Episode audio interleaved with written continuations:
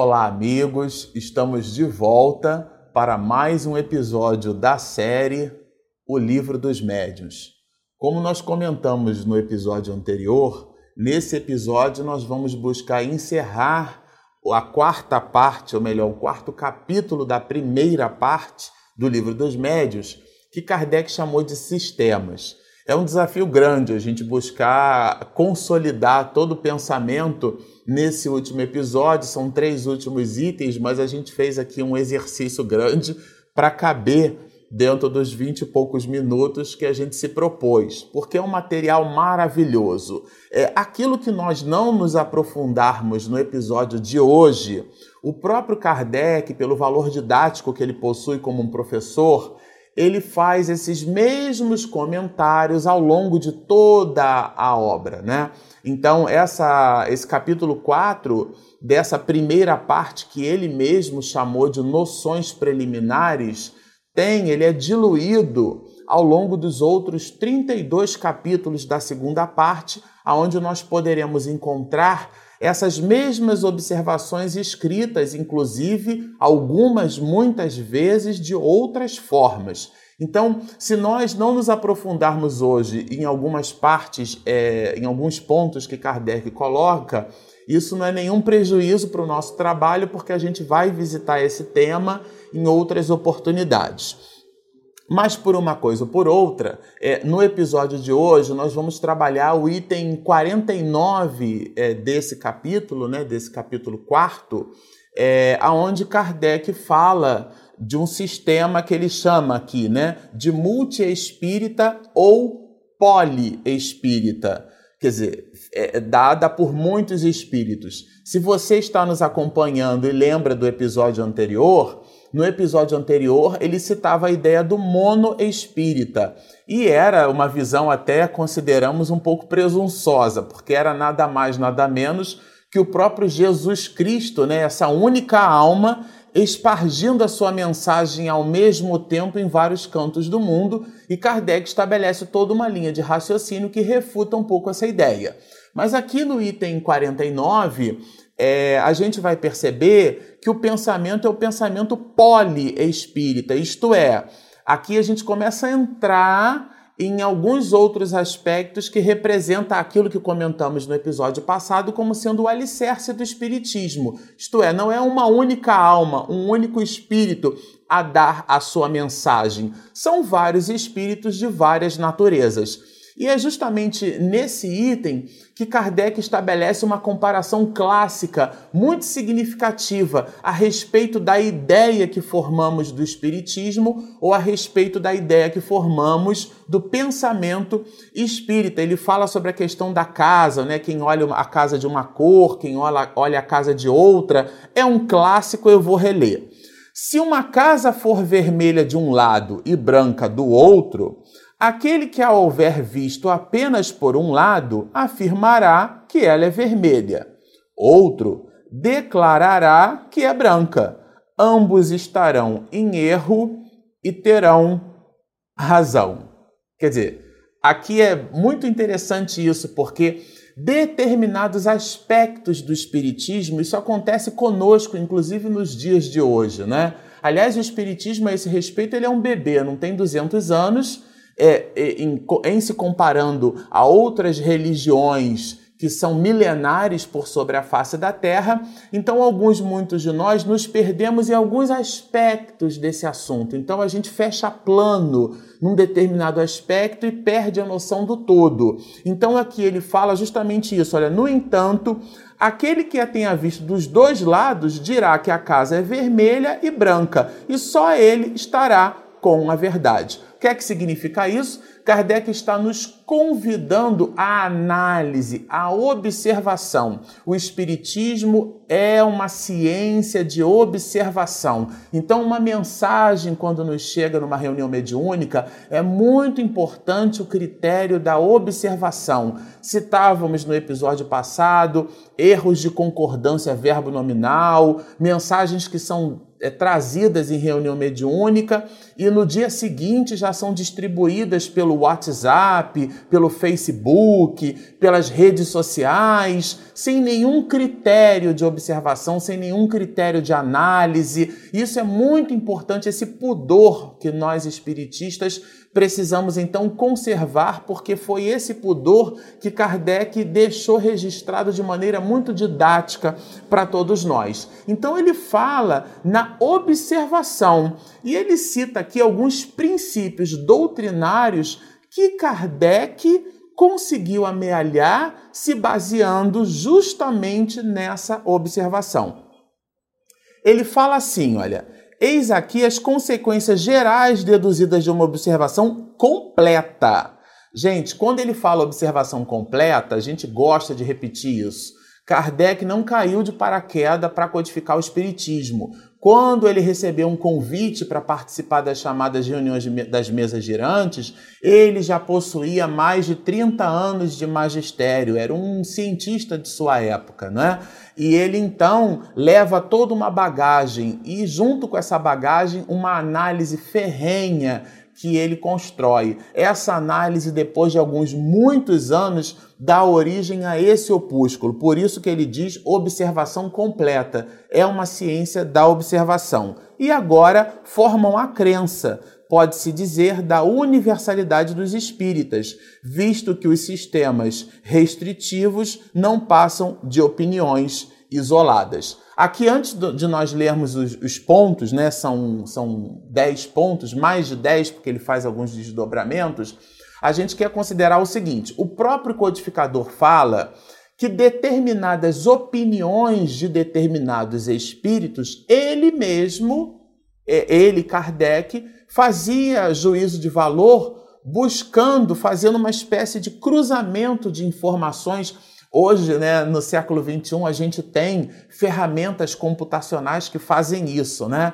É, se você está nos assistindo e é, por exemplo, da área de tecnologia, você já ouviu falar ou conhece na, na, no famoso BI, né? Que é o Business Intelligence que é a capacidade de, com recursos computacionais, você cruzar informações. Então, é possível, por exemplo, é, um determinado sistema de vendas indicar produtos ou indicar serviços para nós, se baseando nos hábitos que nós temos em cima das compras que fazemos no nosso cartão de crédito. Então, vocês imaginam isso no século XIX, feito por Kardec na pena de ganso na tinta. Molhava na tinta, escrevia, acabou a tinta. Depois pegava aqueles manuscritos todos, por horas e horas a fio, e ficava cruzando essas informações, como nos dias de hoje temos ferramentas computacionais pesadas que fazem isso. Era, um, era um famoso BI, aquela visão do dado, da informação em cubo, né? em muitas facetas. Era o que Kardec fazia no século XIX. E quando ele assim o fez, e aqui é o ponto do assunto, ele separou determinados posicionamentos de espíritos que não estavam alinhados com o próprio posicionamento do próprio espírito. Quer dizer, é aquele falso positivo que a gente chama, né? Aquela proposição que parece-nos afirmativa e ela tem algumas, algumas nuances, né? A gente vai encontrar uma, uma exortação muito singular de Paulo. Todo homem é mentiroso. Ora, se Jesus foi homem por sobre a face da terra, então Jesus também foi mentiroso. Isso a gente estuda em álgebra das proposições, em tabela verdádica, em lógica, né? Quando a gente se debruça sobre o pensamento de Aristóteles, por exemplo, a gente observa muito isso. Mas são algumas pegadinhas que a gente tem. E Kardec, ele percebeu essas pegadinhas, separou o joio do trigo e estabeleceu para nós um corpo de doutrina. Daí a relevância do trabalho desse homem, que a gente vai ler na síntese, são 10 itens. O primeiro deles é essa inteligência extracorpórea. Os fenômenos espíritas são produzidos por essas inteligências extracorpóreas, ou seja, pelos espíritos. Então não é nada de sobrenatural, mesmo aqueles espíritos que habitam zonas celestiais em outras configurações que nós chamamos de extraterrestres porque a tudo aquilo que está fora da Terra é extraterrestre. Eu costumava brincar, né, que parte da minha educação com a minha avó se deu através do OVNI, né, que era o objeto voador não identificado. Eu fazia uma bobagem, minha avó pegava o chinelo e tacava assim. Quando eu olhava, eu via aquele objeto voador não identificado, o OVNI. Aqui o extraterrestre é, na verdade, todo aquele espírito, espírito que habita uma outra circunstância, um outro mundo corpóreo, e ele se nos apresenta, aliás, é, Miranda, na, na trilogia que ele faz, né, ele justamente traz para nós, é, nas suas três últimas obras, ele traz para nós é, justamente esse raciocínio, essa ideia, informação de espíritos, né, no processo de transição planetária que a Terra se encontra, de espíritos extra terrestres. Mas por uma coisa ou por outra, esse item primeiro, Kardec, de uma, de uma síntese muito grande, diz: todos são espíritos. Né? Esse é o ponto. Os espíritos constituem um mundo invisível, estão em toda parte, povoam os espaços infinitos. Né? Então, os espíritos, é, é, Paulo de Tarso tem uma exortação a esse respeito. Estamos e somos cercados por uma nuvem de testemunhas. São os espíritos que nós é, estabelecemos distanciamento ou aproximação de acordo com o nosso campo mental, e o livro dos médios vai trabalhar isso para a gente de uma forma muito augusta. O item 3, os espíritos reagem incessantemente sobre o mundo físico e sobre o mundo moral e são uma das potências da natureza. Então a gente vai observar que em determinados fenômenos obsessivos, o próprio Miranda traz isso para nós, esses fenômenos obsessivos, quando da nossa sintonia com esses espíritos, é, é, nessa sintonia, determinada sintomatologia, até mesmo física, orgânica, ela é o resultado da intervenção dos espíritos, ou desse ou daqueles espíritos que nós escolhemos sintonizar pelo nosso campo mental, pelas nossas atitudes.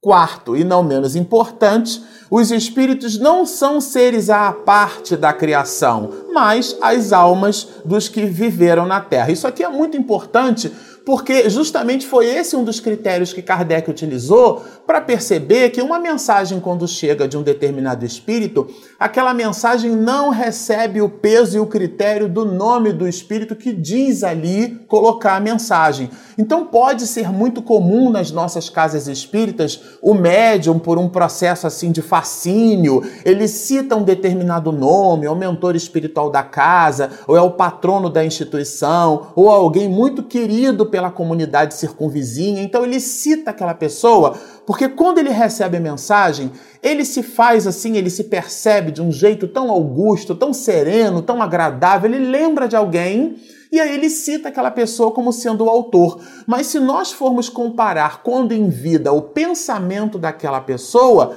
o pensamento aportado ali naquela mensagem, seja ela psicográfica, né, pela, ou seja psicofônica, essa mensagem não vai alinhada com o pensamento daquele espírito quando de sua última encarnação. Então são questões para observarmos, né? Esses espíritos não são seres à parte, não são não são criaturas onde elas se nos apresentam mensagens e a reunião mediúnica funciona como um oráculo de Delfos, onde a gente deve aceitar todas as respostas que chegam por ali, justamente pelo mecanismo por sobre o qual essa mensagem se dá.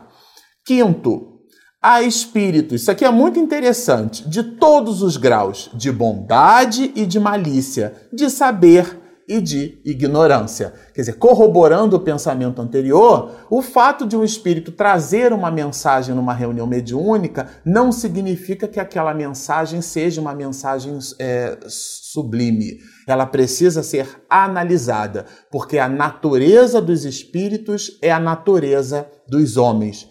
Só somos almas mergulhadas num corpo de carne ou almas na erraticidade. Então, todas as questiúnculas do mundo que a gente observa, né? Uma pessoa tentando passar a outra para trás, esses problemas que a gente observa nos dias de hoje, né? as falcatruas, tudo isso que é da, da infeliz engenhosidade humana Quando nós, seres humanos, desencarnamos, nós levamos para a erraticidade essas mesmas querelas. E não é pelo fato de podermos nos comunicar através de um médio que não vamos aportar numa mensagem essas mesmas querelas. Então, muitas dificuldades, dissensões, textos de WhatsApp falando sobre calamidades, que o mundo vai acabar, ou determinadas revelações que vão acontecer tudo isso para criar embaraço na comunidade espírita ou para criar embaraço no nosso processo evolutivo são cascas de banana que, se a gente não ficar atento, nós nos permitimos pisar e, por sua vez, cair. Então, Kardec é bem claro aqui: há espíritos de todas as ordens, há espíritos bons como há espíritos maliciosos. São princípios que parecem assim quase ingênuos quase insignificantes, mas o estudo desses princípios que vamos fazer ao longo dessa obra, que esse capítulo chama-se Noções Preliminares, é o estudo desses princípios que fortalece o pensamento espírita, a forma como estudamos espiritismo. Sexto, todos estão submetidos à lei do progresso e podem todos chegar à perfeição, mas como tem livre-arbítrio, lá chegam em tempo mais ou menos longo, segundo os esforços e a vontade de cada um. É, a vontade, ela é a grande potência da alma, nos diz Leon Denis, né, no livro O Problema do Ser, do Destino e da Dor. É na parte da dor, que depois juntou tudo, virou um opúsculo só, que ele fala da vontade. Ele diz, Leon Denis, é, que a vontade é a maior potência da alma. É tudo posso naquele que me fortalece. Então, se Deus é nosso Pai e nós sintonizamos com Ele e dissemos assim: Senhor, eu quero resolver as minhas encrencas. É óbvio que isso não se dá, ninguém se joga do vigésimo andar de um prédio e diz assim: Senhor, eu quero voar, sem, sem ter as mínimas condições para que aquilo aconteça. A fé sem obras é morta. É preciso sair dessa polaridade. Às vezes a gente cria um certo extremismo no raciocínio das coisas, né? É essa sensatez que Kardec traz aqui. Quer dizer, nós evoluímos então, os espíritos são almas em processo de evolução. Isso é muito importante. Sétimo, são felizes ou infelizes de acordo com o bem e o mal que praticaram durante a vida. Quer dizer, se é uma pessoa cheia de infortúnios, quando ela desencarna, ela carrega os seus infortúnios na comunicação, né? ou os expurga a depender da forma como ela vivenciou aquelas dificuldades. Isto é, como nós não conhecemos o mundo íntimo de cada criatura, a gente também não pode julgar. Aliás, no item 269, Kardec fala sobre isso, é bem lá na frente, mas já dá para relembrar que nós humanos, para julgarmos os espíritos e as pessoas, precisamos julgar a nós mesmos. Porque às vezes, ao examinarmos uma determinada questão, colocamos as nossas próprias tintas no processo de análise, que é aquilo que a gente chama de pré-conceito, né? que é conceituar previamente. Então, não ter pré-conceito exige de nós um exercício muito grande. Oitavo, todos os espíritos, em dadas circunstâncias, podem manifestar-se aos homens. O número dos que podem comunicar-se é indefinido. Então não há que se estabelecer surpresas no processo de comunicação. Se você se concentra e você escuta uma voz interior e a mensagem que chega até você, ela se parece nova, diferente, ou você fazendo o autoexame identifica que aquilo não surge do refolho de sua própria alma, aquilo é uma comunicação, aquilo é uma mensagem, seja lá qual for o grau, ela é uma mensagem.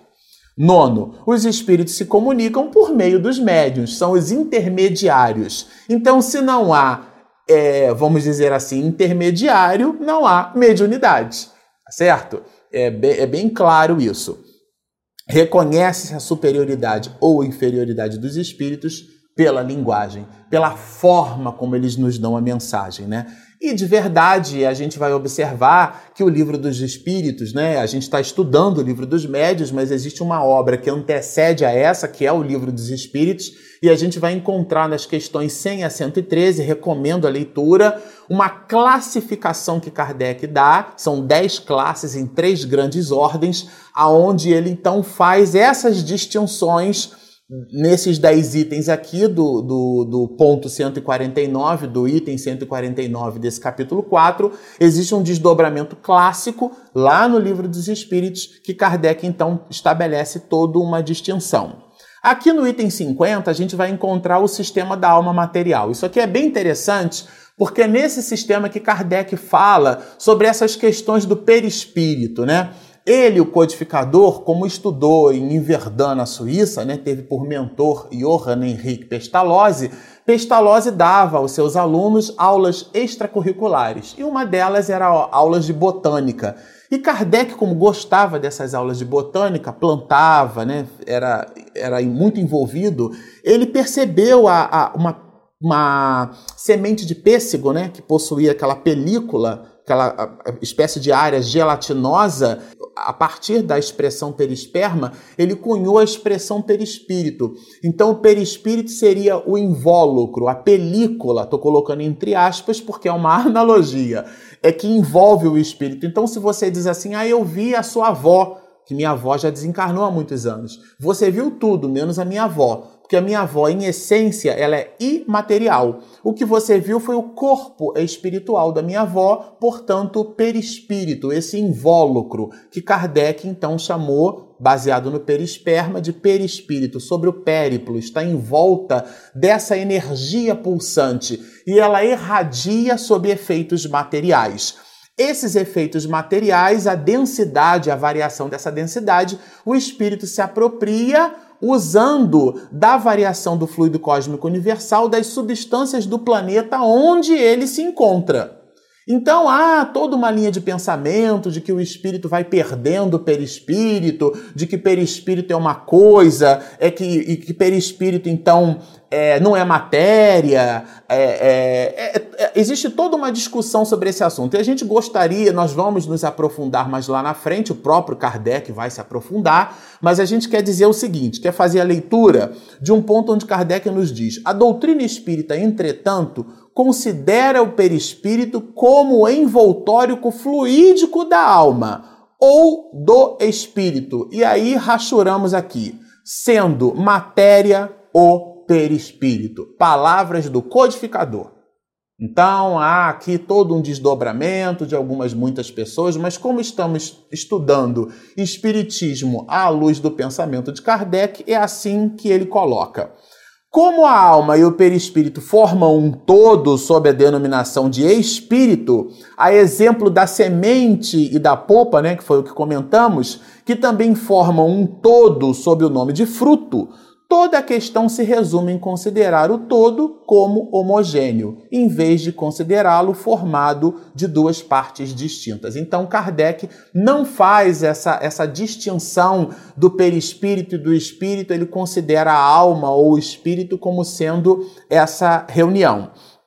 E não menos importante, a gente vai fazer um salto aqui para pra, justamente para trazer para a reflexão final desse episódio, né, uma citação lá no item 51 que nos esclarece o seguinte: pretender investigar com o auxílio do espiritismo o que ainda não é da alçada da humanidade é desviá-lo do seu verdadeiro objetivo. É fazer como a criança que quisesse saber tanto quanto o velho. O essencial é o que o homem é que o homem aplique o Espiritismo em aperfeiçoar-se moralmente. Sempre dissemos isso aqui no estudo desses episódios. O objetivo do Espiritismo é moral, é a transformação da criatura. Tudo mais não passa de curiosidade estéril e muitas vezes orgulhosa, cuja satisfação não o faria avançar um passo. Então, determinadas questões que nos vemos assim, abraços dados, como o corpo fluídico de Jesus, ou até mesmo essas, né? Se o espírito perde o perispírito, se não perde. Aqui no item 51 há uma mensagem final. A gente pode, nós podemos nos mergulhar nessa análise, mas sem perder o foco, sem perder o nosso objetivo, que é usar essas informações com vistas à nossa própria transformação. Bom, ficamos por aqui, terminamos essa primeira parte né, do livro dos médios. Agora a gente vai estudar 32 capítulos da segunda parte, tem bastante coisa pela frente. O livro dos médios é simplesmente maravilhoso. Vocês vão ver que são, são dicas, são observações, são textos que às vezes passam despercebidos por nós. Como a gente está fazendo um estudo assim minucioso, algo metódico, a gente faz um highlight, né? bota um spotlight ali, põe luzes em determinados assuntos, nos clarificam e criam assim uma certa substância no nosso entendimento. Portanto, continuem estudando conosco, sigam-nos e muita paz.